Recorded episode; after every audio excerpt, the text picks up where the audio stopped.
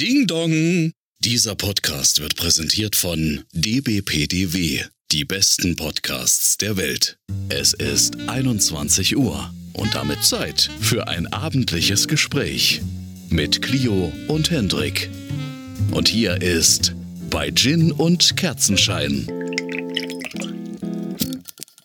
Und damit herzlich willkommen zur 14.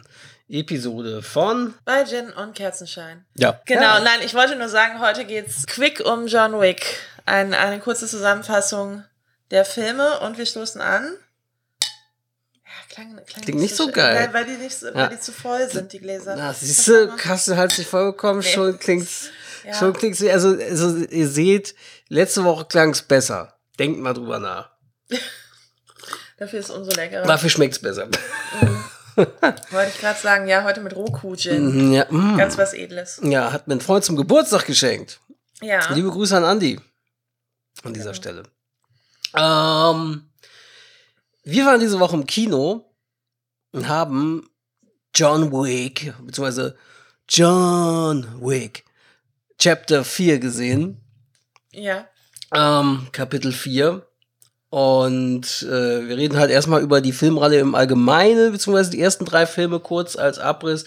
Wie Actionfilme so sind, kann man ja auch relativ schnell die Plots erzählen. Und dann etwas ausführlicher über den relativ vierten. wenig gesprochen. Das können wir ja vor allem, äh, vor allem rekordverdächtig im vierten, das werde ich dann nochmal erzählen. Ja. Es ist schon, es ist, machte sogar auf, es ging auch viral als Meldung jetzt auf Instagram, Twitter und so vor, vor zwei Wochen oder sowas, als der Film anlief. Der let the guns do the talking. wie legendär wenig, genau, wie legendär wenig Keanu Reeves in John Wick 4 spricht. Mhm. Bei längster Laufzeit der ganzen Filmreihe. Aber, Mhm. ja, gut, man brauchte Sitzfleisch, ne? ja, aber Das dazu kommen wir gleich, wenn wir über, den vierten reden. Jetzt reden wir erstmal über die ersten Filme, die, ersten, die Filmreihe an, Ja. an sich. Also ich persönlich kann man ja kurz noch dazu sagen, Actionfilm-Konnoisseur. Ja, das kann ich jetzt nicht Ähm, behaupten.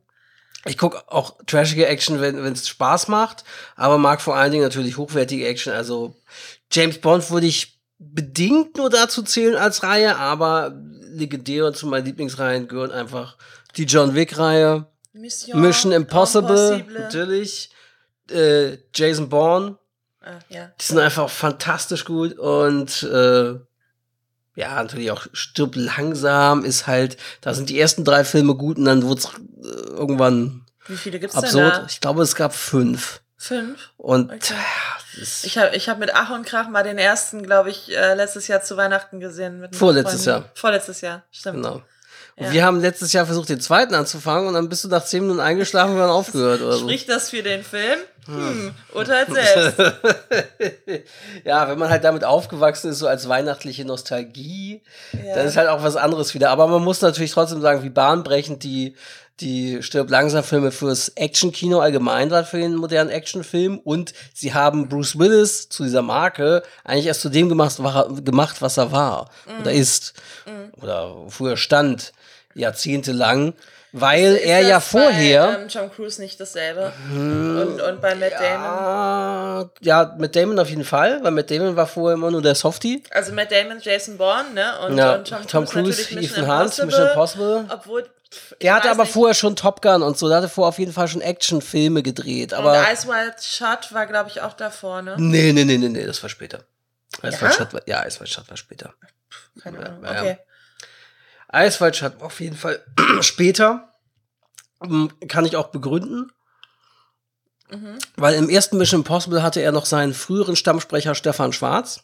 Ah, äh, Dann, Synchrowissen. Dann hat Wieder. der sich in der, ich glaube, es war in der NDR Talkshow oder irgendwo oder drei nach neun oder wie auch immer die ganzen äh, äh, dritten Programm-Talkshows am Freitagabend heißen, Mhm. hatte er sich, glaube ich, irgendwie kritisch damals, weil er auch als Schauspieler sehr bekannt ist, Stefan Schwarz war zu Gast und kam natürlich auch auf seine Synchronarbeit zu sprechen. Ich glaube, er hatte sich kritisch geäußert ein bisschen, weil äh, da kam gerade nämlich raus, das war 1994, 95 den Dreh rum, nach Mhm. dem ersten Mission Impossible Film, dass äh, Tom Cruise bei Scientology Mitglied ist und zwar sehr hochrangiges Mitglied.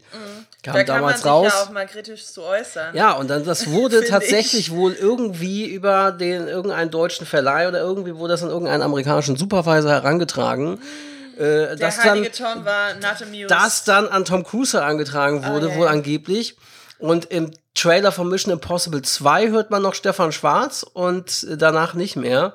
Und dann war es nämlich so, dass für Eiswald Schad hat dann noch Stanley Kubrick persönlich äh, die neue deutsche Stimme gecastet für Mhm. Tom Cruise. Es war dann zwischendurch in einem anderen Film auch noch äh, jemand anders in Jerry Maguire, aber dort hat sich dann der neue Stabsprecher festgelegt sozusagen. Und dazu gehört auf jeden Fall John Wick-Reihe seit einigen Jahren zu meinen Favorites. Ich habe die ersten Filme auf jeden Fall alle schon, also die ersten bestimmt fünfmal gesehen, zweiten bestimmt schon viermal, Fünfmal?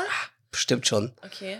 Äh, Immer mal wieder. Es ist deine Freizeit, ne? Ich sag dazu nichts. Ja, und ich will Filme sehen. Und so, ähm, ja, auf jeden Fall habe ich den schon oft gesehen. Okay. Hm, Den zweiten auch paar, also alle Filme auf jeden Fall mehrmals.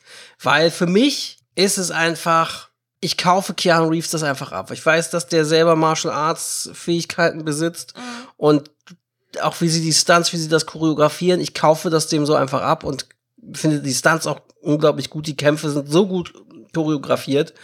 Ähm, und deswegen, ja, für mich ist das auf jeden Fall High Class. Also, ja. Wenn ich Sieht so dann, aus, als würde es wehtun. und es gibt viele, ich die es, gibt viele, die es gerne nachmachen, irgendwie Chris Hemsworth als Tyler Rake, Extraction auf Netflix, Mhm. wo wir demnächst äh, den zweiten Teil synchronisieren. Nee, haben wir ja sogar schon. Ich habe den schon fertig synchronisiert. Wir nehmen jetzt nur Finals auf.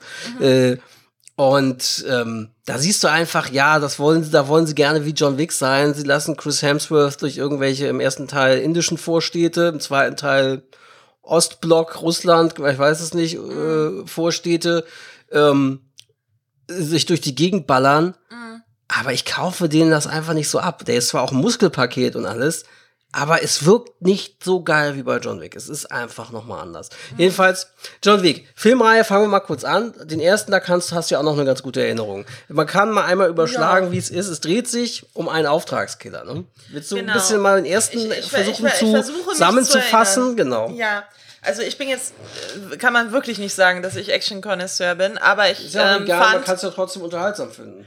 genau, ähm, ich, ich fand den, ähm, habe das trotzdem jetzt ganz gerne geguckt, jetzt tatsächlich auch die ganze Reihe. Mhm. Ähm, den ersten habe ich gesehen vor ungefähr einem Jahr, würde ich sagen. Ist ja gar nicht so lange her. Nö, ist nicht so lange her. Einfach mal aus Langeweile ähm, gedacht, ich will mal wissen, ähm, was es mit dem Hype auf sich hat. Und dann habe ich das mal äh, geguckt. Genau, also, äh, John Wick ist ein äh, Auftragskiller in Rente, kann man sagen. Und ähm, hat ähm, oder ist am Trauern, weil seine, die große Liebe, Liebe seines Lebens, Helen, ähm, an einer nicht näher definierten Krankheit anscheinend ähm, verstarb vor kurzem. Und wir steigen ein damit, dass er in seinem schicken ähm, Haus am Trauern ist und ähm, ein, ein Paket bekommt. Ich weiß nicht, steigt man damit ein? Ich glaube schon.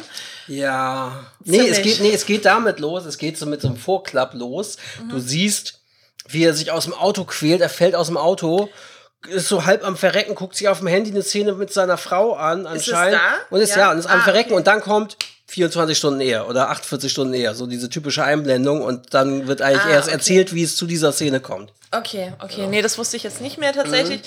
Ähm, auf jeden Fall in, auf der, ähm, genau, dann ist es nicht die Jetzt-Ebene, dann ist es eben Ja, aber 24 egal. Stunden eher. Also auf der langen erzählten Ebene ähm, bekommt er eben ähm, von einer Spedition ein Paket geliefert und das Paket hat einen lebendigen Inhalt, nämlich eine süße kleine äh, Beagle-Welpen-Dame. Dame? Dame? Daisy. Daisy. Es steht Daisy auch auf dem, Echt? auf dem Ich hab's gar nicht gesehen. Ich dachte, die hat gar keinen Namen. Na, ich habe auch gerade noch mal kurz ins, ins äh, John Wick Fandom Wiki Okay, reingelesen. interessant, weil ich glaube, im Film da ist fällt mir das, das auch. Doch, doch, doch, genau. Also auf jeden Fall ist das ähm, der Beginn und was als nächstes passiert, ist, dass er, glaube ich, zufällig an der Tanke ähm, so möchte gern Gangster oder auch Mhm. Naja, durchaus richtige Gangster, Aber dass er auf die Paket, trifft. warte doch erstmal, dass dieses Paket von seiner verstorbenen Frau ist, die ihm das als Geschenk so, hinterlässt, hast du, glaube ich, gar nicht erwähnt. Genau, weil seine Okay. Frau, die an, ich glaube, Krebs gestorben ist oder irgendeiner todbringenden Krankheit, Ja. Die hat ihm das vermacht, weil sie ihm Genau. eigentlich Liebe bringen wollte und dass Na, sie, sie ihm nochmal ein nettes, dass er Hilfe beim, beim Trauern hat. Genau, Ja. er hinterlässt was sie zum hat ihm- Liebhaben, ne? hat ihm einen Brief, glaube ich, eine, oder eine kleine Postkarte oder sowas hinterlassen, wo eben draufsteht, ähm, dass er sich, äh, ja, dass er wieder lieben soll oder Ja. dass er sich ablenken soll. Und ähm, genau, das ist natürlich Das, ein ganz das wäre wichtiger quasi Punkt der Anfang so. dass ne? Genau. ähm, die Hündin Daisy von, ähm, von seiner verstorbenen Frau ihm vermacht wurde. Genau. Dann kommt es irgendwie, ich spüre das jetzt so ein bisschen runter, weil ich denke, die meisten, die diese Folge hören, die kennen das auch. Die Vielleicht- wissen es vielleicht aber wahrscheinlich besser nicht. als ich, die das jetzt Du schlecht hast aber auch mal gesagt, wir erzählt. sollen nicht davon ausgehen, dass Hörer alles verstehen und alles wissen. Ja Deswegen- gut, aber wer sich jetzt eine spulen- Folge du über die es ganze John Wick-Reihe anhört, Ja, ich, ich habe ganz, ich, wie gesagt, ich habe, ich kann es mal kurz erwähnen, ich habe ja einen Akt X Podcast, ihr könnt gerne mal reinhören. Äh, Uns haben Hörerinnen und Hörer geschrieben, die Anfang 20 sind, die jetzt auf Disney Plus inzwischen gucken, aber die am Anfang und vor, vor zwei Jahren oder so, als es noch nicht auf Disney Plus war, Mhm. geschrieben haben, sie haben noch nie eine Folge Akt X gesehen, hören trotzdem unseren Podcast gerne. Ja, okay, Es okay. ist scheißegal, die Leute hören einen gerne labern und dann sollte man die natürlich trotzdem mit einbinden. Dann und ist das ein berechtigter Einwand. Okay. Ähm, ja. Also er trifft dann, ich, aber ich kann es wirklich es nur sehr oberflächlich ja. überschlagen, weil ich, weil dann doch in diesem Jahr äh, mehr passiert ist und ich mich nicht mehr erinnern kann so genau. Ähm, also er trifft an, an der Tanke auf ein paar Gangster. Was ich aber noch weiß, ist, dass ähm, der Gangster, mit dem er sich da, ähm, der sich hauptsächlich mit ihm anlegt, so muss man es sagen, so rum wird ein Schuh draus, ähm, ist, ähm, wird gespielt von Alfie Allen, der Bruder von der Sängerin Lily Allen und ähm, ist der Sohn in der, Se äh, in der Filmreihe von einem wichtigeren Gangster. Genau, gespielt von auch Von bekannt- Allen, habe ich doch gerade Nein, gesagt. gespielt Ach so, von der andere? sein Vater Michael Nyquist, der aus der ursprünglichen Verblendung-Reihe Genau. äh, die Hauptrolle gespielt hat. Tarasso heißen die beiden. Vego ja. Tarasso ist der Vater und Josef Tarasso ist jetzt der Sohn. Tarasso, und ja, irgend, genau. irgendwie ähm, fühlt der sich eben von John Wick und, und seinem äh, tollen Auto, es muss ja ein ganz, ganz tolles Auto anscheinend Ja. sein, äh, was John Wick fährt und besitzt. Ähm, Ford er Mustang sich, steht hier. Ja, aber irgendwie fahren die da, also das Auto scheint doch schon ein Ding zu sein. Ja, Ford Mustang wahrscheinlich, das ist das eine Serie, das glaube das sieht so, so aus den 70ern so oder irgendwie, ne? Das ist schon eine bestimmte Baureihe. Ja, also ich glaube, dass er sich irgendwie von dem Auto nämlich provoziert fühlt. Fühlt. Mhm. Fühlt. Genau. Und auf jeden Fall Oh, geraten die dann in Streit. Und ähm, später am Tag, als John Wick, keine Ahnung, sich ein Gläschen Rotwein oder so mit seiner Biegeldame genehmigt, ähm, wird er dann urplötzlich überfallen. Und zwar, wie sich dann später herausstellt, von diesem jungen Gangstersohn und, und, und seiner russisch, äh, russischen Mafia, seinem Gefolge, seiner. Entourage sozusagen. Die überfallen ihn und äh, wagen es, nicht nur sein Haus äh, auf ähm, umzu, umzuwerfen, umzustellen, Mhm. zu zerstören, sondern halt auch den Hund zu töten. Es wird gar nicht so das, das ist das ist erst im zweiten Teil, dass sein Haus richtig zerstört wird. Ja. Hier wird es nur so ein bisschen der, der Inhalt zerdeppert. Demoliert. So wie Okay. man es halt ist, wenn ein paar, paar schwer bewaffnete äh, Man kennt's. Russenmafia-Gangster in die Wohnung einbrechen. Man Ja. kennt's, genau. Aber Wem das noch nie passiert ja. ist, der werfe den ersten vor Stein. allem ja eben der Hund wird getötet und ja. niedergeschlagen ist dann so und er sieht das so und man und in dem Moment wird John Wick ohnmächtig. Ja, und man denkt dann, dann, dann wacht John Wick wieder auf, kommt zu sich und man sieht ihn runter und man denkt erst, oh, vielleicht hat das nur über die Feste nur bewusstlos, und dann man merkt so, nee, der ist tot. Und dann beerdigt er den Hund Ja. und äh, ja, stellt halt eben auch fest, dass sein schickes Auto geklaut ist. Ja, die sie auch so abgesehen Punkt. hatten, Genau, genau. genau, Das Auto ist weg, der Hund ist tot, also alles gute Gründe für Rachegelüste. Oh. Und damit sind wir schon in der Handlung. Es wird Ja. sich nämlich jetzt gerecht. Ja, Ähm, man muss er- dazu sagen, ja. er, Mhm. er tötet sich jetzt erstmal den Weg durch zu, zu dem Vater So fast, von, ja. von also man, demjenigen, der es man kann es noch ein bisschen, also es ist halt so, dass John Wick hat eine Vergangenheit mit dem. Erstmal, er war anscheinend, das weiß man ja ursprünglich noch gar nicht, anscheinend war er Auftragskiller für Auch die für diese Russenmafia. Organisation, genau. hatte diesen Spitznamen Babai.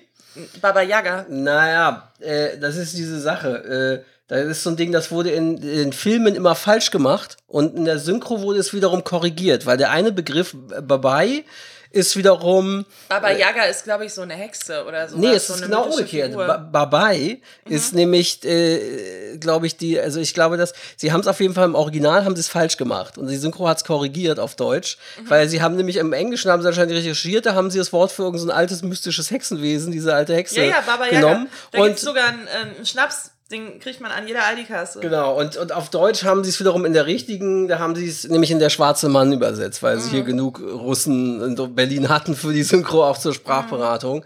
Und äh, ja, und der, nämlich dieser Mafia-Boss, gespielt von äh, Mikael Nyqvist von der Russenmafia in New York, der erzählt dann nämlich auch seinem Sohn, wie konntest du denn John Wick, der sein Auto klauen und seinen Hund umbringen, bist du bescheuert? Und Er so, was, wieso, was ist, wer soll denn das sein? So, und dann nach dem Motto, das ganze Imperium, das wir hier haben, all unser Reichtum, beruht eigentlich nur auf dem, was John Wick für uns damals getan hat. Und all unser Reichtum nur, weil John Wick bestimmte Sachen für uns erledigt hat. Und äh, er ist ausgestiegen, weil er mit Also- seiner Frau ein friedliches Leben führen wollte, hat seine Auftragskillerarbeit beerdigt, Ja, die gestorben ist, und dann klaust du ihm das und, und bringst seinen Hund um und alles. Anscheinend wurde ihm von diesem Viga Tarasso eine sogenannte unmögliche Aufgabe gestellt, Mhm. Ähm, damit er aussteigen durfte und mit dieser Frau fünf Jahre bevor sie dann gestorben ist, Genau. dieses ruhige Leben zu führen. Und diese unmögliche Aufgabe hat John Wick aber gemeistert, die Ja. natürlich deswegen unmögliche Aufgabe hieß. Ähm, weil jeder dachte, das ist nicht zu schaffen. Mhm. Es war nämlich die Aufgabe, dass jeder der lebendigen Feinde Mhm. von ähm, diesem russischen Gangster-Mafia-Boss, Vigo Mhm. Tarasso, ähm, dass alle seine Feinde beseitigt werden. Ähm, was natürlich ähm, einige sind in solchen Kontexten. Und ähm, John Wick hat es wohl geschafft, auch noch in einer Nacht, Ja. war glaube ich noch ein Zusatz, man muss das dann innerhalb Ja, von ja. 24 Stunden alle Feinde äh, beseitigen. Ähm, genau, das ist ihm damals gelungen und das wäre die Vorgeschichte. Ähm, und jetzt wusste sein Sohn anscheinend davon gar Nee, nichts genau. und ist halt in das größtmögliche Fettnäpfchen Ja. getreten, in das man da wohl treten kann in dieser Ja. Situation. Genau, ja, und dann, ja, Clio hat es gut zusammengefasst. Es dreht sich eigentlich dann überschlagen erstmal grob nur darum, dass John Wick ballert sich durch die New Yorker Unterwelt erstmal, also Mhm. die Russenmafia-Unterwelt, um, ähm, ja, Rache zu üben. So, Ja. Rache zu bekommen. Ähm, hat dabei unter anderem auch Verbündete. Wer spielt da unter anderem mit? Äh, John Leguizamo war so sein, der seine Autokarre immer gemacht hat. Ich sehe hier gerade, dass Und Willem Dafoe im ersten Willem Teil mitgespielt hat. war nämlich ein anderer, war nämlich, das wollte ich gerade sagen, das war ein anderer Auftragskiller, so seine Art Mentor für ihn. ja, ja, ganz dunkel erinnere ich mich. Aber, Genau. Ja. Ähm, und äh, was auf jeden Fall wichtig ist, das muss man dazu sagen, es gibt dort, das wird nämlich dann ab, ab dem zweiten Film, es war ja am Anfang im ersten noch gar nicht klar, dass das ein riesiges Franchise wird. ja, und Lawrence Fishburne ist da auch noch nicht dabei. Nee, nee, der ist Ist das erst im zweiten dabei. Ach, ja, krass, genau. okay. Den haben sie Ja. erst im zweiten eingebaut. Und ähm, es war ja gar nicht klar, dass es ein Franchise wird. Was das soll, war ja eigentlich als Standalone-Film mal so geplant oder zumindest haben sie es erstmal so für sich erzählt. Funktioniert auch ganz gut, ist recht simpel. Eine Sache haben sie doch und diese mystische, diese Welt, die bauen sie sehr geschickt immer massiver im Teil 2 und 3 aus. Äh, es gibt dort so ein Ding, da muss man jetzt sagen, Suspense of Disbelief. Äh, und zwar ein Hotel, The Continental. Das Continental gibt es in New York und in diversen Weltstädten anscheinend, also wie wir im Teil 2 lernen, in Rom, in Berlin, in, äh, sehen wir jetzt in Osaka, wo auch immer anscheinend gibt es diese Hotelkette Continental. Im Und New Yorker Sitz ist es in einem Gebäude, was, glaube ich, alle, die schon mal irgendwelche man, Filme, ja. die in New York gespielt Das haben, gesehen haben.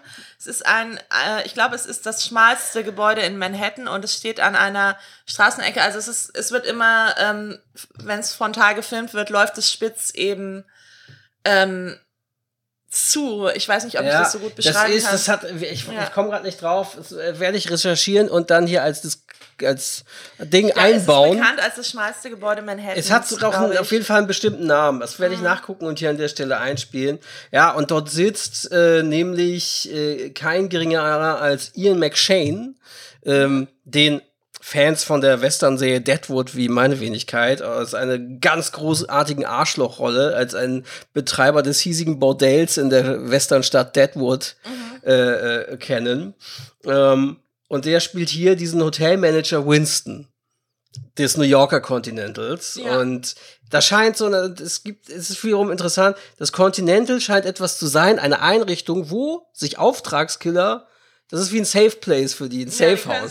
da können sie sich erholen, umbringen. genau, Ja. da können sie chillen, kriegen bestimmte Services, zum Beispiel wird im Teil 2, glaube ich, auch irgendwie etabliert, ja, dann kannst du dir eine neue Ausstattung, dann ist der und der da und dann kriegst du neue Waffen und äh, einen schicken Anzug, Ja, in dem Kevlar lustig eingearbeitet gemacht. ist und solche Sachen. Also es ist wie eine Parallelwelt, so ein bisschen das Continental. Ja, und man kriegt da, man kriegt da die Waffen präsentiert, wie bei einem schicken Herrenausstatter. Mhm. Oder wie bei einem Anzüge. Sommelier, weil genau, ich Oder wurde wie bei einem gefragt, Sommelier die Weine, genau. Genau, mit dem Anzügen ist das Ding, dass die halt wirklich gepanzert, also mit Kevlar sind. Und dann fragt er nämlich, ist der Sommelier da? Ja, natürlich ist er da. Und der Sommelier ist der, der dann die schweren Waffen auspackt und ihm dann die Waffen anbietet. So. Das ist absurd, Und solche, ja. das ist halt sehr absurd, aber das wird erst im zweiten Teil so massiv ausgebaut. Im ersten wird nur angedeutet, es ist eine Art Safe Place für die Auftragskiller. Ist, aber gibt es da diese Münzen schon? Also wenn man, man kann anscheinend in dieser Welt allen möglichen Leuten hm. ähm, Münzen als Erkennungszeichen Oh. quasi ähm, zuschieben und dann wissen alle möglichen auch völlig äh, ganz Taxifahrer normale in New Leute, York, Taxifahrer, Polizisten, Obdachlose, alle möglichen, ja. ähm, irgendwelche Leute in, in kleinen Geschäften wie Kiosken, sobald man diese Münze denen zuschiebt, ähm, eröffnen sich Hintertüren und alle wissen Bescheid, dass ist man eben von dieser Riga an Auftragskillern Wie kommt. von den Freimaurern, irgendein geheimes Erkennungszeichen. Diese, und ja, es sind Münzen und dann gibt's auch Schuldmünzen, haben sie halt, da ist Blut drin, aber das wird, glaube ich, erst im zweiten Teil so massiv aufgebaut. Mhm. Es kann sein, dass es im ersten schon die Münzen gab, wo er die bezahlt hat damit. Ja. Aber ich bin mir nicht mehr sicher. Jeden Fall, ja, sie dürfen sich dort eben, das ist die Regel, nicht gegenseitig umbringen. ja, So, wenn auf einen anderen, ein, auf einen anderen Auftragskiller Ja. ein, ein äh, Kopfgeld ausgesetzt ist, was oft passiert innerhalb dieser Riege der Auftragskiller, dann darfst du dem anderen, wenn du hinter ihm her bist, nichts tun. ja. Das ist so dieses besondere Ding, das kann man so mal als kurz erzählen. Wird hier an dieser Stelle noch nicht so massiv ausgebaut, sondern spielt halt eine kleine Rolle in dieser fiktiven Welt. Und ja, ist wirklich, man muss sagen, ein irrer Actionfilm. Ja, wichtig sind natürlich die Schauwerte, ne? Und äh, deswegen ist das Wie eigentlich auch entscheidend. Und was markant ist, Regie bei John Wick und Produktion ist Chad Stahelski. Chad Stahelski ist kein geringerer, den kennt Keanu Reeves ziemlich gut. Nämlich, ich hatte es dir auch erzählt, Ja, sein früherer Stuntman auch von Matrix. Genau. Aus der Matrix-Filmreihe war er sein Stunt-Double und weil die ähnliche Körperbau und Physis haben und so. Und das merkst du hier an jeder Stelle, dass hier ein wirklicher Stunt-Profi äh, diesen Film inszeniert. Und der weiß, wie man Kampfszenen, Schusswechsel und sowas, wie man das inszeniert. Ähm, ja, weiß man, das sie- sieht man einfach so. Ja. Deswegen finde ich sehr beeindruckend gemacht. Es wird auch im zweiten Teil noch mehr, im ersten aber auch schon wenig, äh, wird ein bisschen Gun-Fu. Gun-Fu ist ein Begriff, der stammt aus dem Hongkong-Action-Kino, von John Woo geprägt, dem alten Meister des Hongkonger Action-Kinos, äh, der den zweiten Mission Impossible-Film übrigens inszeniert hat, den schlechten Mission Impossible-Film, Okay. bei dem man ja eher versucht, den Mantel des Schweigens zu hüllen. Ähm, weil das war so eins seiner Stilmittel, dass das wie so eine Art Oper von äh, die Patronenkugeln fliegen teilweise in Zeitlupe und es ist wie ein kunstvoll inszeniertes Ding, wie die Leute da die Schusswechsel gegenseitig machen. So, das war in seinen Filmen immer so. In Face Off mit John Travolta und Nicolas Cage auch sehr. Face Off einer der größten Erfolge von Nicolas Cage. Wie wir ja wissen, Pedro Pascal Massive Talent war ein großer Fan von Face Off mit dieser Statue. Ja. Jedenfalls so, und das, das ist so ein Ding, da kommt dieses Gun Fu her, dass du quasi, das ist so eine Mischung eben aus Guns, Waffen und Waffen, Kung Kung Fu. Fu, Ja, genau. genau. Wollte ich nur kurz sagen, manche Hörer wissen es vielleicht nicht. Ich und das, nicht. das genau. ist das, was hier ein Stilmittel ist und in der Reihe immer stilprägender wird. Im ersten ein wenig und dann steigert sich das alles immer mehr. Mhm. Und ja, der zweite Teil, wie gesagt, wir machen es jetzt mal, skippen es alles relativ kurz, erweitert diese Welt massiv Mhm. mit den Auftragskillern und über dieses Continental und sowas. Genau. Das, da siehst du plötzlich imaginäre, irgendwelche Telefonfräulein, so wirkt das wie aus den 50ern, die auf uralten PCs oder Commodores oder sowas mit teilweise mit Hu- Telefon mit Wählscheibe sitzen Mhm. und dann so ein Kopfgeld oder jemanden hängen, wenn jemand aus der Gilde ausgestoßen wird, der Genau, es gibt Auftragskiller diese oder sowas. Zentrale mit diesen hübschen jungen Frauen, die dann äh, durchsagen und auf so Tafeln schreiben, Ja. wenn sich das Kopfgeld erhöht. Und, ähm, Und das ist auch per Hand genau. mit Tafeln und Ja, so. ja, genau. Wirklich alles wie Retrofuturistisch, so richtig oldschool-mäßig. Und das scheint es aber auch in jeder Stadt der Welt zu geben, irgendwie, wie man jetzt in weiteren Teilen herausfindet. Mhm. Und äh, ja, also das ist total abgedreht, diese, diese Parallelwelt, die es da gibt, wird immer verrückter. Eben, ja, dann geht es im zweiten Teil eben um eine Schuldmünze, dass da jemand eine, die Schuldmünze, die er von John Wick besaß, einfordert, die Schuld. Ja. Und das ist, hat mehr mit der italienischen Mafia zu tun. Dann führt es ihn nach Rom. Da gibt es eine ganz großartige Szene, auch die quasi in den Ruinen des Kolosseum spielt, nachts. Das ist das, was mir eben an dieser Filmreihe sehr gut gefällt, mhm. ähm, dass, dass die Drehorte einfach ja. wahnsinnig toll sind und da gewinnen auch die Action-Szenen mhm. natürlich nochmal, wenn es einfach an weltbekannten Orten spielt. Ja. Das ist jetzt in, in Teil 4 wird es nochmal absolut auf die Spitze getrieben. Kann man nur schon definitiv. mal sagen, ja. Ja, also ich hätte nicht gedacht, dass es in Teil 4 so viele Orte gibt auch. Ich dachte, die beschränken sich auf ein, zwei Orte. Ja, ja. Und dann denkst du, was, da wo gehen wir jetzt? gleich nochmal näher drauf genau. ein, aber das ist äh, wirklich Das hat, hat er natürlich auch von, einfach. natürlich Vorbilder waren ja immer schon James Bond, Mission Impossible haben das natürlich vorgemacht, auch Jason mhm. Bourne. Suche dir internationale Drehorte, installiere die ja, oder interessant. auch bei Da Vinci Code ist es ja, ja, immer so, dass du dann, dass du dann den Vatikanstadt mhm. und ähm, Kolosseum oder, oder das Louvre, die Louvre-Pyramide, mhm. also dass du immer diese sehr bekannten Plätze auch hast, aber da eben ohne, ja, mit anderen Action-Szenen, sagen wir mhm. mal so. Ja. Genau. Ja, und das, das, das lebt natürlich davon, dass das oft an Originalschauplätzen gedreht ist. Nicht immer, wie wir im Abspann des Viertens gemerkt haben. Mhm. Ich kann mir aber vorstellen, dass es mit Corona zu tun gehabt haben könnte und habe noch ja. eine weitere Vermutung, die kann man dann gleich äußern. Aber das sind so die Schauwerte. Ne? Wie gesagt, im zweiten Teil sind sie in New York und Rom. Mhm. Und im dritten ist es, geht's wieder in Na, New York in der, los. In der arabischen Wüste teilweise. Ja, ne? genau. Und drittens ja. geht's nämlich in, in, New York los. Ähm, und dann endet es nämlich, äh, genau, dann endet es nämlich dort irgendwo in, in, in äh, Marrakesch oder irgendwo dort in, in Marokko oder so. Geht, haben sie doch alle genau. gemeint, glaube ich. Ja, genau, kann man so sagen. Und dann geht's da eben weiter in die Wüste und so und wird immer auch immer verrückter. Also dort ist dann nämlich, also im zweiten Teil wird eingeführt interessanterweise auch ein alter Matrix-Buddy. Mhm. Äh, Lawrence Fishburne. Genau. Als quasi König der Obdachlosen, die quasi ein ganzes Netzwerk ja. ähm, eben haben und die Auftragskiller Killer dann auch mal äh, unterstützen, indem sie ihnen Verstecke bieten, ja. indem sie ihnen Informationen zuspielen. Ähm, und Lawrence Fishburne ist eben der, der Kopf dieses Netzwerks. Ja, der König der Bowery der heißt er, ne? Ja. Weil die Bowery ist so eine bekannte Straße oder Gegend in New York und ja, der König der Bowery, so wird er genannt. Mhm. Und sie begründen es halt damit, dass die Obdachlosen natürlich äh, sehr unauffällig sind. Die können da in der ja. Straße betteln, aber denen kann natürlich alles auffallen. Sie können immer Informationen weitergeben, weil die beachtet ja kaum jemand. Ja, ist und ja sie sehen aber so, ne? alles. Genau. Ja. Genau. Und es ist auch wieder, erweitert diese abgedrehte Welt wieder um einen interessanten Punkt. Ja. Dort sind plötzlich irgendwie gefühlt alle New Yorker Obdachlosen, sind alle vernetzt. Die haben auch übrigens alle dann Handys, wo sie sehen plötzlich, oh, auf John Wick ist ein Kopfgeld ausgesetzt. Das finde ich, also so. das finde ich einen sehr coolen äh, Teil der Story. Die ganze ja. Lawrence Fishburne-Ebene, äh, das hat mir gut gefallen. Ja. Und es ist so witzig, wie sie das auch machen. Plötzlich piepen da, du siehst dann immer, wird Kopfgeld ausgeschrieben auf John Wick und dann siehst du plötzlich um einen rum auch, auch Passanten, die normal im Café sitzen, eine Frau im Central Park mit einem Baby im Kinderwagen, piep, piep, piep. Alle haben sie ihr komisches, eher retromäßiges Handy, wo sie ja. sehen, oh, John Wick, oh, da, da läuft er, da läuft John Wick schnell hinterher, wir können das kriegen. Ja, das kriegen. ist halt auch, also dafür, dass sie ja dann ja. doch so geheim sein wollen, wissen es dann irgendwie doch irgendwelche irgendwie random Leute. 80 Prozent also, von New York scheinen mit dieser Gilde zu tun zu haben. Ja. Also es ist schon es ist, sehr abgedreht. Genau, genau. Aber das gehört eben dazu, Suspense of Disbelief. Du musst diese Welt einfach jetzt mal so kaufen, wie sie ist. Ja. Und dann ist es halt sehr unterhaltsam, muss ich sagen. Man, man muss sich darauf einlassen. Das ist nicht man, realistisch man darf nicht zu Sinne. sehr mit Logik ja. um die Ecke kommen. Das ist kein authentischer Spionage-Polit-Thriller, der das auf einer realistischen Ebene erzählt. Die Kämpfe sind zwar eben realistisch umgesetzt und, und krass inszeniert, aber es ist höchstgradig Es ist halt eine abgedreht. eigene Welt. Es guckt ja auch keiner Harry Potter mit äh, ja. der und kommt dann mit der Logik, dass ja, genau. äh, ja Besen gar nicht fliegen können. Ja, genau. Ja. ja. genau. Mhm. Also man muss es kaufen, das stimmt. Genau. Und ähm, dritten Teil, ja, da wird er halt dann wirklich immer mehr ausgestoßen dann und versucht mhm. sich eigentlich auch den Weg zurückzuerobern.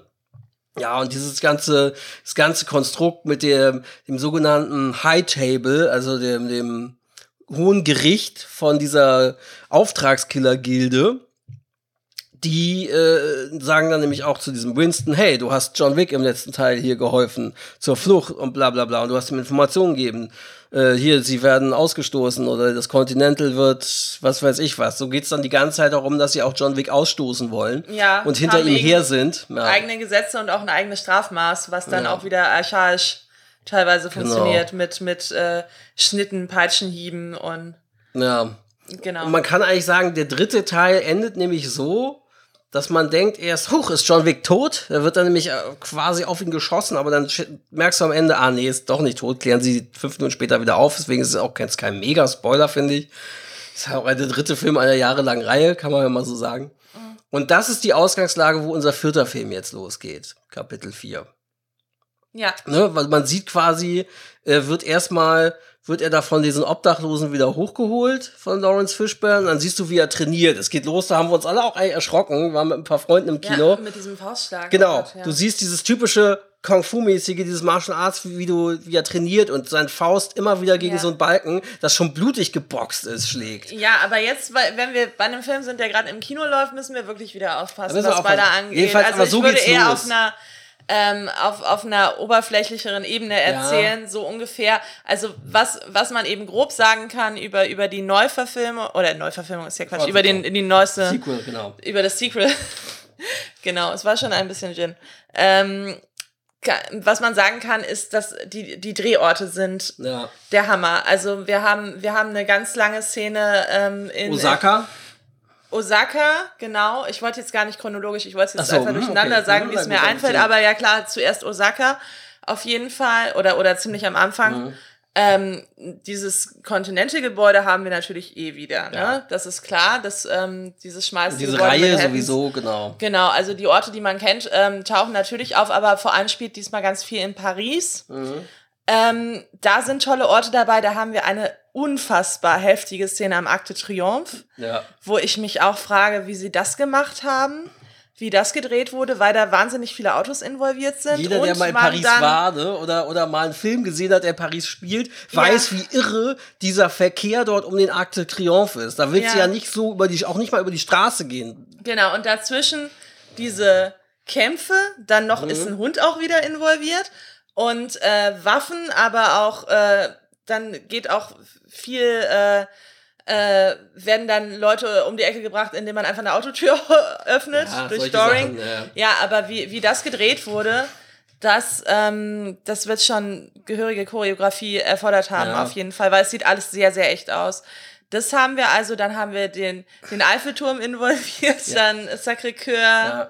Das ist schon groß. Und in Berlin haben wir eben, ähm, Berlin, was auch auftaucht, haben wir die Museumsinsel, wo dann plötzlich ein, ein Club drin Auf der ist. Museumsinsel ist, der dort nicht wirklich Himmel ist. und Hölle. Aber der Sieht sieht sehr fancy aus, mit Wasserfall und Ich, sonst ich würde da auf jeden Ebenen. Fall gerne mal tanzen Sah gehen, aber es gibt aus. ihn leider so nicht. Also Ja. Vorbild war wohl das Berghain. Aber sie haben nämlich, das kanntest du, ich wusste es nicht, kannte den nicht, erzähl mal. Äh, genau, also Sven Marquardt spielt mit. Äh, Weiß nicht, wer das für ist, diejenigen, die nicht wissen, wer das ist, es ist halt einfach der, der Türsteher vom Berghain.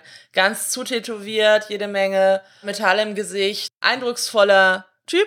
Mhm. Und ähm, genau, er spielt da, er, er spielt da Klaus. Das sagt er ja die ganze Ja, Zeit, ne? genau. Das ist sein Catchphrase. Ja, er er erwähnt sehr oft, dass er Klaus heißt. Mhm. Genau. Also er, er bringt einfach nur in Berlin äh, Keanu Reeves dahin, wo er Mhm. hin muss. So. Ähm, fand ich aber lustig, dass sie den da involviert haben, auf Ja, jeden Fall. Sie haben ganz viele Gags. Also generell gibt's da ja. so ein Stunt-Casting sowieso, muss man sagen, was so ein paar bekan bekannte Schauspieler angeht. Ähm, Clancy Brown, den kennen viele auch, der spielt hier so einen ja, Vorboten von diesem Hohen Gericht, der dann am Ende auch über so ein Duell wacht. Mhm. Und ja, auch die, was ich, was mich sehr beeindruckt hat, war diese Szene in Osaka. Ähm, fantastisch, wirklich, sie führen dort ein.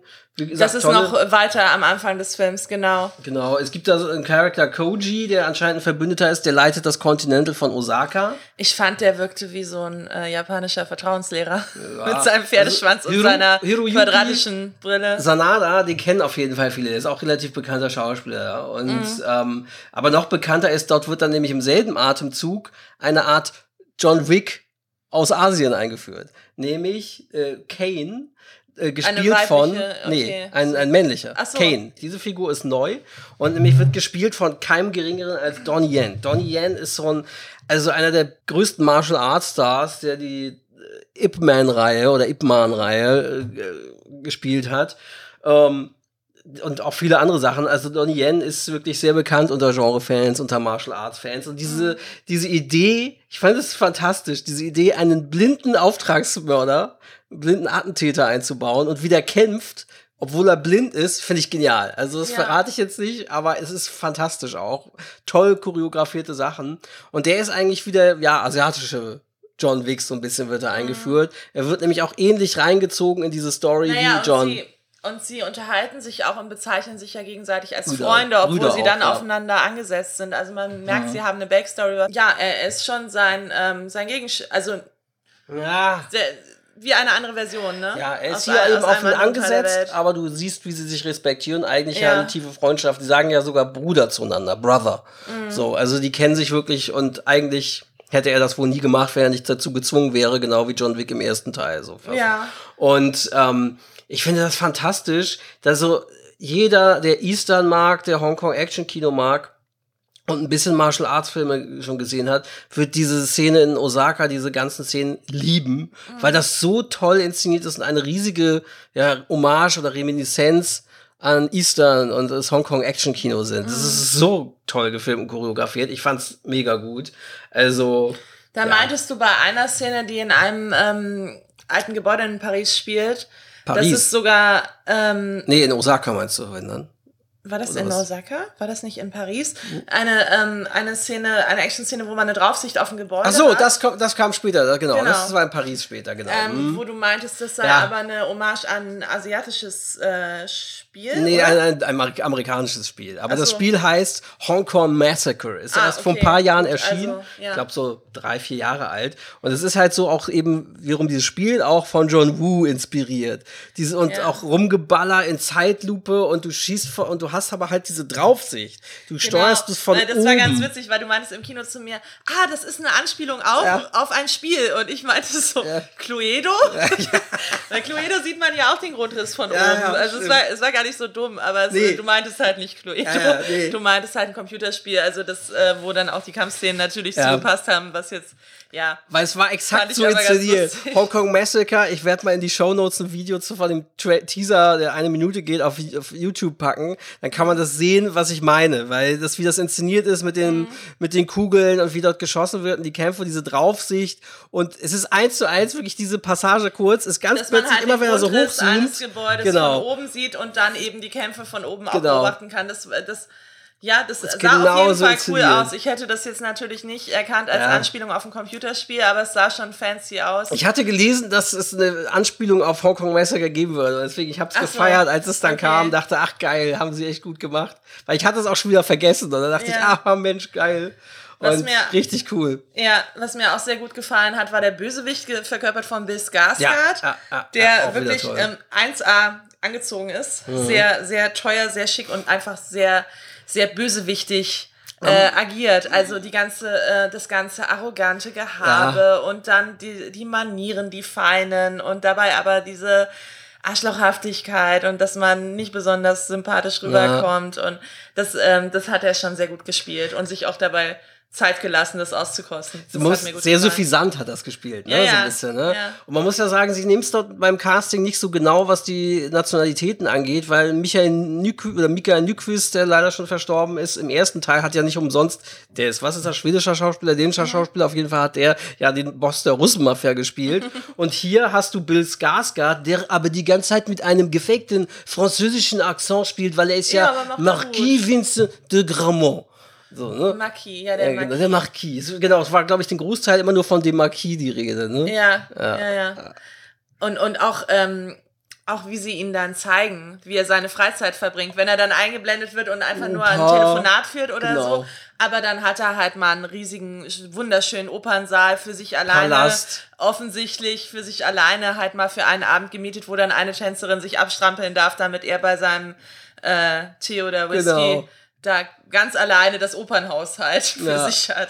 Also das waren dann auch so äh, Kleinigkeiten, die dann nochmal Also dieser- geholfen haben, diesen Charakter so zu hassen. Dieser Palastsaal, wo er da irgendwie auch agiert hat, der sah aus, ich dachte, haben die das in Versailles gedreht oder wo Stimmt, zum das Geier? war wieder eine Weil das war Szene so prunkvoll, ne? Ja, Ja, so das, krass. Das, das sah wirklich aus wie Versailles. Also würde einen nicht wundern, ne? Wie gesagt, sie haben halt auch Berlin Museumsinsel gedreht und solche Ja. Sachen und staffieren das Wo dann immer anders kein aus. Club drin ist. Ja, schade. Ja. Und in Rom, glaube ich, du kommst auch nicht dort so sehr in, ins Kolosseum und die Ruinen rein und hast dort eine riesige kulturelle Veranstaltung mit Konzert. Das ist leider, glaube ich, in echt auch nicht so, wo dann die Mafia, die römische Mafia da irgendwie. Ich glaube nicht, dass das so echt so ist. Aber, Wahrscheinlich ist wenig, was uns da aber es in ist echt. toll. Es ist Ja, toll es- inszeniert. Es macht Spaß zuzugucken. Mhm. Auf jeden Fall ist das ein Teil davon, der dafür sorgt, das äh, sind halt diese äh, grandiosen Drehorte. Und um wieder zurück zu den Mhm. Schauspielern zu kommen, die nächste Rolle, die mir sehr gut gefallen hat, die dieses mit diesem Film eingeführt wurde, war ein sogenannter Mr. Nobody, nennt er sich selber. Oder anscheinend wird auch erwähnt der Name Tracker. Ich glaube, das heißt nur, weil der wahrscheinlich Tracker, weil er Weil auf er der Spur halt- ist, ja, ne? weil er und weil er die ganze Zeit mit so einem Reeves, Scharfschützengewehr also und das sieht so aus wie so Ja. Survival-Klamotten, die er anhat. Das Genau. wirkt die ganze Zeit so, als käme er gerade vom Camping. Ja, Ausflug, ja, er hat halt wirklich so einen Pferdenleser oder sowas, ne? Er hat einen Genau. Rucksack auf und er hat einen Hund dabei. Genau. Der Hund wiederum könnte ein Link sein Zum dritten zu, Film, ne? Zum dritten Film, wo Halle Berry zwei Stimmt. dieser Hunde hat, also dieser Hunderasse. Er hat auch diese Art Hund dabei. Ich habe versucht, es rauszufinden, habe ich, ist mir nicht gelungen. Ähm, genau, er hat einen Hund, der ähm, aufs Wort hört und bei ihm anfangs noch sehr kuschelig eingeführt Ja. wird. Der Hund kann aber auch ganz anders und er hört wirklich sehr gut aufs Wort. Also diese Rolle hat mir sehr gut gefallen, auch dass er mit seinem Rucksack unterwegs ist und ähm, dass er auch, ja, da will ich jetzt nicht spoilern, aber er ist eben auch, er wirkt sehr auf Augenhöhe mit John Wick. Ja, und es- Ähnlich wie Kane. Wir werden ja auch gleich sagen, welche Spin-offs aktuell alle in der Mache sind oder gerade diskutiert werden. Und ich glaube, er ist auch ein Teil davon. Ja, Andere Figur, die auch noch Martial Arts Fans auf jeden Fall zu schätzen wissen. Und mich hat sie hier erinnert stark an ähm, den Pinguin, gespielt von Colin Farrell mit einer absurden Maske und Fatsuit in The Batman, den man dort nicht als Colin Farrell erkannt hat. Ja. Und eigentlich war es hier dasselbe, weil ich dachte so, den kennst du doch, wer ist denn das? Das ist doch ein bekannter Action, äh, Martial Arts Darsteller, wer ist denn das? Das ist, das ist Scott Atkins. Und dann war das Scott Atkins in Berlin als, äh, als Killer Harkan. Anscheinend, ich weiß nicht, ob türkischstämmig sollte es vielleicht sein. Harkan, klingt ja erstmal so, ne? Vielleicht. ja. Jedenfalls äh, anscheinend Betreiber von diesem Club, der auf der Museumsinsel ist in Berlin. Und der einen absurd äh, goldene Zähne als Gebiss und auch Fatsuit und sowas hat. Und wie gesagt, wer den kennt, Scott Atkins, der ist so in der Tradition von Chuck Norris, einer der bekanntesten amerikanischen Martial Arts Darsteller. Und ähm, Ja, hat ähnlich halt großes äh, Action-Kino gemacht. Zu, ja. das so zu spielen, diese Rolle. Der ist, weil der ist eine, ja, wie gesagt, es gibt für den auch viel, eben viele trashige Martial Arts, aber wie gesagt, für Fans von Martial Arts und Actionfilmen, äh, die werden, der Name Scott Atkins wird äh, denen was sagen. sagen, ja. ja. Und dann denkst du so, was für eine geile Rolle, hier so einen Typen einzubauen, der es aber auch in sich hat. Der, weil dann sahst du nämlich, obwohl er in diesem Fatsuit war, der auch austeilen konnte. Und da sahst du dann schon, Ja. dass der natürlich weit dem trainiert Punkt, ist, wo du ne? mir das dann erzählt hattest, dass das ein Martial Arts Typ ist, Ja. war natürlich klar, dass der dann nochmal sein Können zeigt, weil sonst brauchen sie ihn nicht in dieses Suit packen, ne? Mhm. Ja. Aber ja, doch, hat man dann gesehen und dann auch spektakulär, äh, Gestorben. spektakulär gestorben. Wie fast alle Rollen John Wick, die sterben, ne? Über die Ja. Jordan gehen, ja. Genau. Ja, man muss auch sagen, äh, witzigerweise gab es so jetzt auch im Internet die Meldung, während des Drehs von hier Kapitel 4 hat Keanu Reeves an seine Stuntleute, das werden ja nicht hunderte gewesen sein, aber es gab hunderte Gegner und dafür dann wahrscheinlich, keine Ahnung, 20 Stuntleute. Und diese Ja. Stunt-Crew, den hat er regelmäßig jeden Tag oder immer wenn sie zu tun hatten am Set, neue T-Shirts bedruckt gegeben, wo ihre Nummer drauf stand, wie oft sie jetzt schon gestorben sind. Ja. Das fand ich auch sehr geil, dieses, diese Idee. Und ja, finde ich, ja, fantastisch. Also generell muss man sagen, wieder toll inszeniert. Am Ende ist es eben in Paris Sacré-Cœur auch absurd, diese Szene, wie er dann versuchen muss, fast am Ende seiner Kräfte die Treppen zum Sacré-Cœur hochzukommen, die Ja. nämlich angeblich 222 Treppenstufen sein sollen. Na, das wird dann auch so sein, das Ja. glaube ich schon. Also da, da werden sie schon akkurat das Mhm. erzählt haben. Und Auch das ist wie so ein Videospiel, dass von der Seite random immer neue Gegner auftauchen, ne? Ja, stimmt. So, äh. Ja, also man, man, man darf halt die ganze Serie nicht, äh, die ganze Filmreihe nicht so ernst nehmen. Ich, ich bin jetzt niemand, der groß Action oft guckt oder äh, sich, sich groß darauf freut oder diese Reihen, da bin ich halt ziemlich äh, un, unbewandert drin. Aber trotzdem, wenn man sich darauf einlässt, Ja. ist das halt qualitativ sehr hochwertig mit, Nonplusultra, den, ja. mit, mit diesen tollen Drehorten. Es macht schon Spaß zu gucken, muss ich Tolle sagen. Drehorte, tolle Darsteller, muss man sagen. Ja. Genial choreografierte Action-Szenen und Reminiszenzen ans Hongkong-Kino, Eastern, aber auch eben an Western-mäßig, diese Duellszene und so. Ja, und es ist eben auch, das fand ich eben, macht daran auch Spaß, dass es halt selbstironisch ist. Es ist selbstironisch, dass sie dann ähm, so Western-Melodien Mhm. kurz nur andeuten oder ähm, dass das so wenig geredet wird und das, was geredet wird, ist natürlich, sind dann auch die coolsten, Ja. coolsten äh, Sätze, ganz ähm, nur das Nötigste wird gesprochen und das ist aber alles mit, mit so einer Selbstironie. Also die haben jetzt auch nicht den Anspruch, irgendwas anderes darzustellen. Was man auch sagen, kurz noch ähm, von dieser Gilde der Auftragskiller, diese Telefonfräulein, das hatten wir ja schon erwähnt, was auch zeigt, diese Serie nimmt auch nicht ernst, dass man, das muss einem klar sein, dass das alles natürlich nur absurd ist, weil diese Telefonfräulein in Paris sind sie untergebracht, angeblich auf einer Stufe des Eiffelturms. Ja, auf so wo einer dann, wo sie dann angeblich auch eine dort so eine Art Radiomoderatorin ist, die dann von dort aus senden in Paris und einem Radiosender den aktuellen Stand, wo sich denn jetzt John Wick neueste, befindet, äh, ne? Das neueste Kopfgeld äh, Genau. durch, durchgeben. Und man erfährt er gar nicht, Ist. ich weiß gar nicht, ob das hier in der Liste steht, aber man erfährt gar nicht, welche Darstellerin es ist. Da siehst du eine schwarze Darstellerin, du siehst immer nur ihren Mund, wenn Ja. sie redet und wie Ihre sie moderiert. weißen Zähne, die vollen Genau. Lippen und das äh, Nasenpiercing. Und dann spielt sie wieder einen neuen Song an, erzählt wieder dazu was und wo jetzt gerade John Wick gesichtet wurde in Paris und so weiter. Und du weißt aber nicht, es wird auch nicht komplett gezeigt. Du siehst nur ihren Mund, das ganze Ja. Film. Man weiß nicht, wer das ist. Ähm, vielleicht wird es Ja, nochmal bestimmt Bedeutung rausfinden. haben. Aber fand ich, Ja. weil die hatte eine sehr markante Stimme und ich dachte, vielleicht ist das irgendeine bekannte schwarze Sängerin oder so, weil die da wegen moderieren oder so. Ich dachte, ich dachte auf jeden Fall, das wirkt wieder wie so ein Gag, dass Ja, das in Wirklichkeit jemand bestimmt. Bekanntes ist. Ja, und sie es nur nicht gezeigt haben, ja. Ja, also man muss sagen, Sitzfleisch braucht er. 169 Minuten geht der vierte Teil. Ist der mit der längste der Reihe. Ich muss aber sagen, nach dem ersten, der halt diese Einfachheit noch hat, der deutlich kürzer ist und noch nicht diese komplett absurde Welt hat, ähm, muss ich sagen, ist der vierte jetzt, obwohl er so lang ist, für mich der kurzweiligste. Tatsächlich. Also, Ja. ich muss sagen, durch den dritten habe ich mich manchmal länger gequält, dass ich dachte, puh, jetzt könnte aber ruhig langsamer Schluss sein. Weißt du, diese Szene, wo er da mit diesen anderen Asiaten da so ewig noch in diesem Glaspalast in New York kämpft, weißt du? Ja. Da dachte ich zum Beispiel, puh, ja, das hätten sie jetzt auch mal ein bisschen straffen können oder so. Sodass man beim dritten dachte, du, du hatte auch gemerkt, als wir den hier geguckt haben auf dem Beamer, du wurdest langsam so ein bisschen ungeduldig auch. Also ich glaube, der dritte hat dann, obwohl er kürzer ist, mehr Längen. Und ich fand jetzt den vierten, der ist zwar sehr lang, aber auch sehr abwechslungsreich und kurzweilig so. Auf jeden Fall. Also- Total. Ja. Deswegen. Also ähm, ist ja. wirklich gutes Popcorn, Unterhaltung, macht Spaß, ähm, sich das reinzuziehen. Aber Sitzfleisch braucht man Ja, trotzdem. auf jeden Fall, natürlich. Wer sagt, er wird nach 90 Minuten hibbelig und Mhm. nach zwei Stunden kann er es eh nicht ertragen oder weil er so eine Blase hat, dann ist der Film jetzt nichts oder zumindest nichts für euch im Kino. Dann schaut ihn euch im Stream irgendwann an oder so. Aber Mhm. Über, oder generell, über den Beamer halt, ähm, Zu würde ich schon empfehlen, genau. ja, auf jeden Fall trotzdem beeindruckend gefilmt, toll gemacht. Ähm, was wir auf jeden Fall aber noch gelesen hatten kurz, das war irgendwie im Abspann sah man, oh, co-produziert von Studio Babelsberg. Ja. Und ich glaube, weil das fiel bei so ein paar Szenen am Ende, diese Duellszene vor Sacré-Cœur, da sahst du diese tolle Kulisse und sahst aber die Kontur von Clancy Brown fügt sich nicht komplett mit dem Hintergrund ein.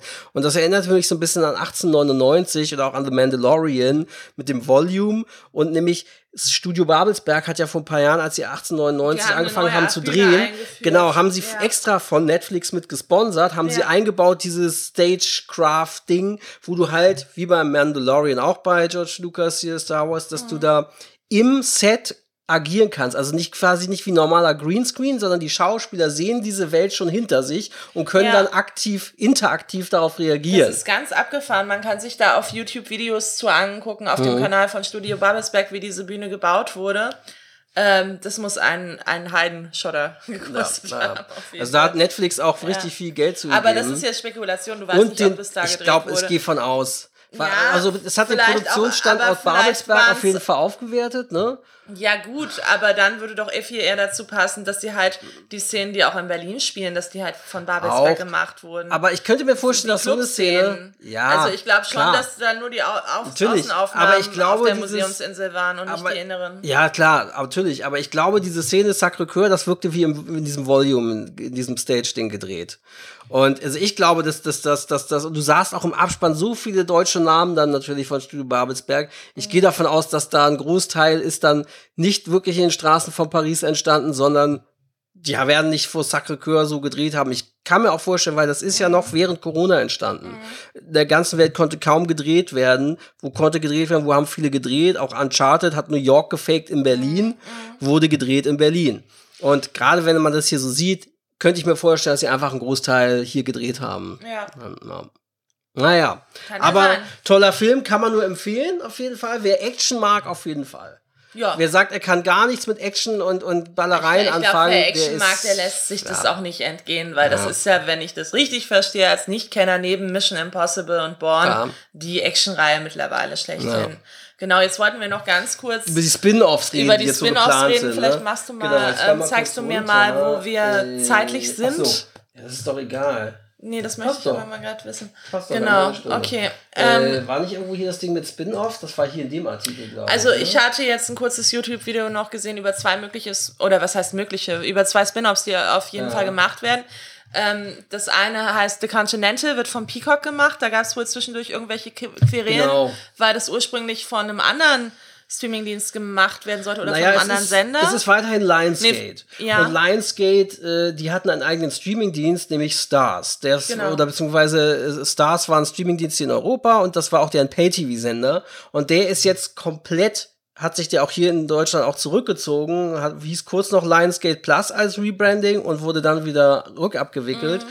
Und ursprünglich sollte das schon Januar 2018, sollte für Stars diese Serie The Continental entwickelt werden, die in der Welt von John Wick spielt, ne, mit den Hotels. Genau, es geht eben um die, um die Welt dieses Hotels und was wir eben am Anfang der Folge erwähnt mit den, mit den Münzen, die dann schon verraten, dass man, ähm, dass man eben zu, zu dieser Gilde der Auftragskiller gehört.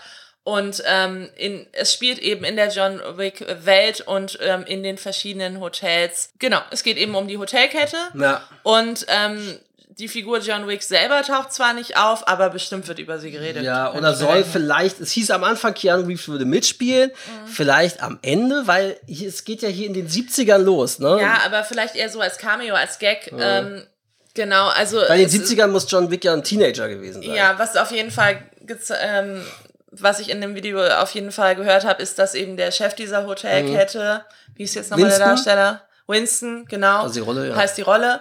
Winston wird eben in der Jugend Mhm. eine große Rolle spielen. Der wurde auch sehr, jetzt müssten wir nochmal das später einfügen Mhm. als Disclaimer, wer Winston spielt als Jüngerer. Der junge Winston wird in der The Continental-Serie gespielt werden von Colin Woodle. Weil die hatten das in diesem YouTube-Video nebeneinander gezeigt. Ah, okay. den, den jungen Schauspieler, der Winston spielt und eben Okay. den Winston, wie wir ihn aus John Wick kennen. Und das war schon eine große Ähnlichkeit, fand Okay. ich. Der Genau. Colin Woodle, der hier als erstes genannt ist. Genau, also der, Interessant finde ich, in diesem Teaser, den man jetzt sah, der eine Minute geht, ja, du siehst nicht, dass der bekannteste, der dort mitspielen soll in der Serie, Mel Gibson, wird nicht gezeigt und auch nicht erwähnt. Ja. Interessant. aber vielleicht ist es auch nur so eine Cameo. Ja, ja, okay. Genau. Also auf jeden Fall sind es drei, es ist eine Miniserie von drei Teilen an 90 Minuten, Mhm. Kontinente. Also quasi wie, wie drei Filme eigentlich komplett. Ja. Also drei Teile an 90 TV-Filme, Minuten. ne, sozusagen. Ja. Und ähm, wenn ich das richtig verstanden habe, geht eben die erste und die dritte dieser langen Episoden eher um den jungen Winston. Okay. Die zweite um den jungen Concierge. der Namens Lance Reddick, der genau. leider verstorben ist. Also der plötzlich. Schauspieler ist der vor kurzem Schauspieler ist gestorben. verstorben und der John Wick 4, ähm, wo er als Concierge auftauchte, war ähm, seine letzte oder eine seiner letzten Rollen. Die andere letzte Rolle war in diesem Spin-off, wo er, glaube ich, dann in der zweiten Episode auf Mhm. echt? ihn als Jüngeren eingegangen wird. Okay, interessant. Jedenfalls Lance Reddick, der äh, ist, äh, ja, sie haben jetzt dem Film auch gewidmet, ne? Also am Ja, Anfang wurde, ja. bevor der Film losging, stand in Loving Memory of Lance Wedding. Genau. Ja. Das ist dieses Spin-off, äh, The Continental. Und dann gibt es ein weiteres Spin-off mit Anna de Armas in der Hauptrolle namens äh, Ballerina. Genau. Das ist etwas, was im dritten Teil auftaucht. genau. Eine ähm, Akademie, zu der John Wick offensichtlich noch Verbindungen von früher hat Mhm. und wo eben nicht nur, ähm, also es kommt so ein bisschen rüber, so von wegen, die, die Männer werden da hauptsächlich an die Waffen rangeführt, wie so ein Internat für Auftragsmörder. Genau, so kann man es sagen. Und, und, und die weiblichen Waisen oder, oder was Die sie tanzen, sind, oder ja, ja, die aber- sind eben, werden als Ballerinas ausgebildet, aber, vielleicht auch nur zur Tarnung. Eben, genau, als Genau. Tarnung, ja. Und das spielt dann eben in dieser Welt oder Ja. da wird eben diese Akademie gezeigt, Ballerina. Ja, oder nicht die Ak Darüber weiß man aber noch nicht so viel. Man weiß, er soll nächstes, sie haben es jetzt schon bekannt gegeben, im nächsten Jahr schon starten im Kino, Mhm. ist also schon auch gedreht. Und ja, Anna de Armas, es soll auch angeblich Keanu Reeves selber auch auftauchen. Wahrscheinlich Mhm. in irgendeiner Art Rückblick, vermute ich. Mich hat ein bisschen gewundert, dass sie diese Figur nicht jetzt schon eingeführt haben, weil sie das so als das, das größte Spin-off ist, das sie jetzt schon angeteasert haben. können, Hätte man ne? erwarten ja, dass können. sie irgendwie, ah, weil das und wenn es schon, nur kurz ist, genau. dass sie sie zeigen. aber nö. oder diese Ak Akademie nochmal zeigen. Ja, aber haben sie überhaupt nicht können. vorbereitet oder oder es war vielleicht in irgendeinem Cut drin, als der Film noch über drei Stunden ging und dann haben sie gesagt, nee, schmeißen wir raus. Ja, sie haben ja noch eine andere entscheidende Szene, wie Mhm. wir erfahren haben, rausgeschnitten, ähm, dass eine ähm, Rolle sterben sollte, die, wo sie es jetzt eben diese Szene, diese entscheidende rausgeschnitten haben, um sich eben Optionen offen zu halten, bestimmte Figuren eben Ja. noch, jetzt wo das Franchise halt definitiv immer oder noch, noch größere Bahnen zieht Ja. und noch weiter erzählt wird, ist es halt wahrscheinlich einfach schlauer, sich alle Optionen und alle möglichen Nachfolgecharaktere oder Charaktere, auf die man noch mal viel näher eingehen kann Ja. im Laufe ähm, der ganzen äh, Prequels, Sequels, Ja. na, Prequels vor allem dann. Wie ein Cinematic Sequels vor allem. Universe, ne? Wie ein Ja. John Wick Cinematic Universe ist das jetzt langsam schon. Ja. Und Genau. äh, ja, also es gibt eben gerade jetzt in diesem neuen Teil auch mehrere Figuren, die ja wirklich das Potenzial auch eindeutig haben, Mhm. in einem Spin-off-Film aufzutreten oder eine, gerade eine eigene Reihe kriegen zu können, wenn es Erfolg hat. Also definitiv dieser Nobody, der da jetzt eingeführt wurde, der junge schwarze Schauspieler, dann äh, Donnie Jens Charakter, total faszinierend, der blinde Den hatten Auftragsmörder. wir aber jetzt schon namentlich genannt, den Mr. Nobody, oder? Kannst du sonst bitte nochmal zurückgehen? Äh, den den müssen wir Schauspieler? auf jeden Fall nennen. Meinst du den Schauspieler? Ja, natürlich. Ich weiß nicht, ob wir den Schauspieler erwähnt haben. Shamir Anderson. Ja, auch ganz toll. Super sympathisch auch gespielt. Ja, total. Ja. Ähm, wie gesagt, Donnie Jens Rolle hat Potenzial für ein Spin-off. Dann habe ich gelesen, hat auch Haley Berry schon aktiv aus dem dritten Teil geäußert, dass sie auch Interesse hätte, falls sie Bedarf hätten, ein Spin-off mit ihr zu machen. Weil sie Ja, eine ich Art glaube, weiblicher da hat nämlich war. Shamir Anderson auch in dem, als er gefragt wurde, in dem Interview was angedeutet, dass das nicht auszuschließen sei. Ja. Weil es wird diese Connection auch schon gegeben zu Halle Berrys äh, Rolle aus Teil 3 äh, durch eben diese Hunderasse, dass, dass ähm, den Hund, den er bei sich führt, könnte einer, sie hat diesen Hund in, in zweifacher Ausführung, zwei Ja. Hunde dieser Rasse in Teil 3, ähm, die, die ähnlich äh, auch trainiert sind. Ja. Und ähm, er hat eben diesen von derselben Rasse eine Hündin dabei im Teil 4.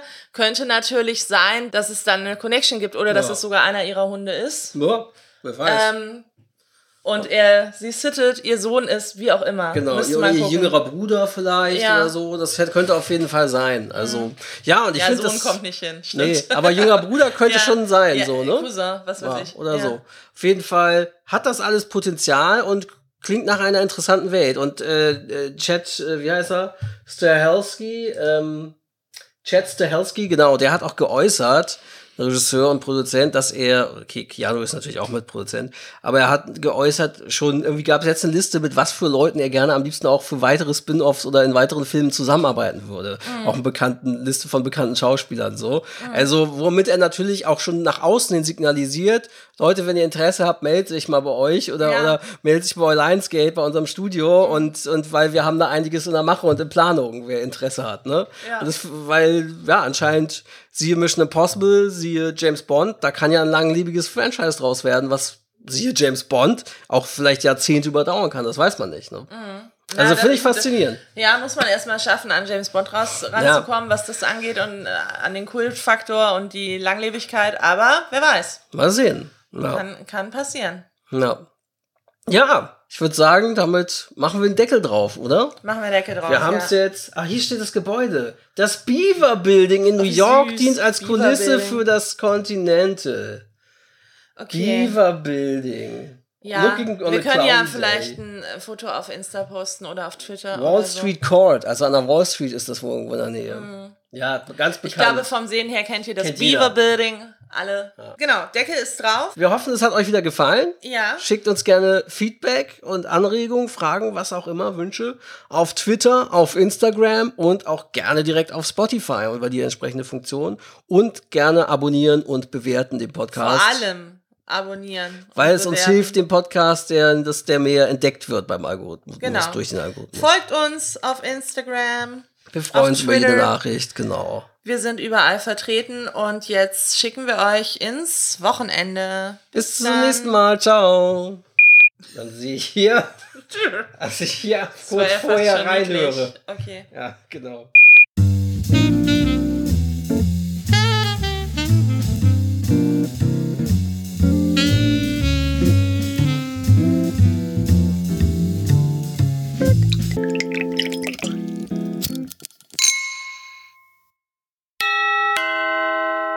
Dieser Podcast ist Teil des Podcast-Netzwerks dbpdw, die besten Podcasts der Welt.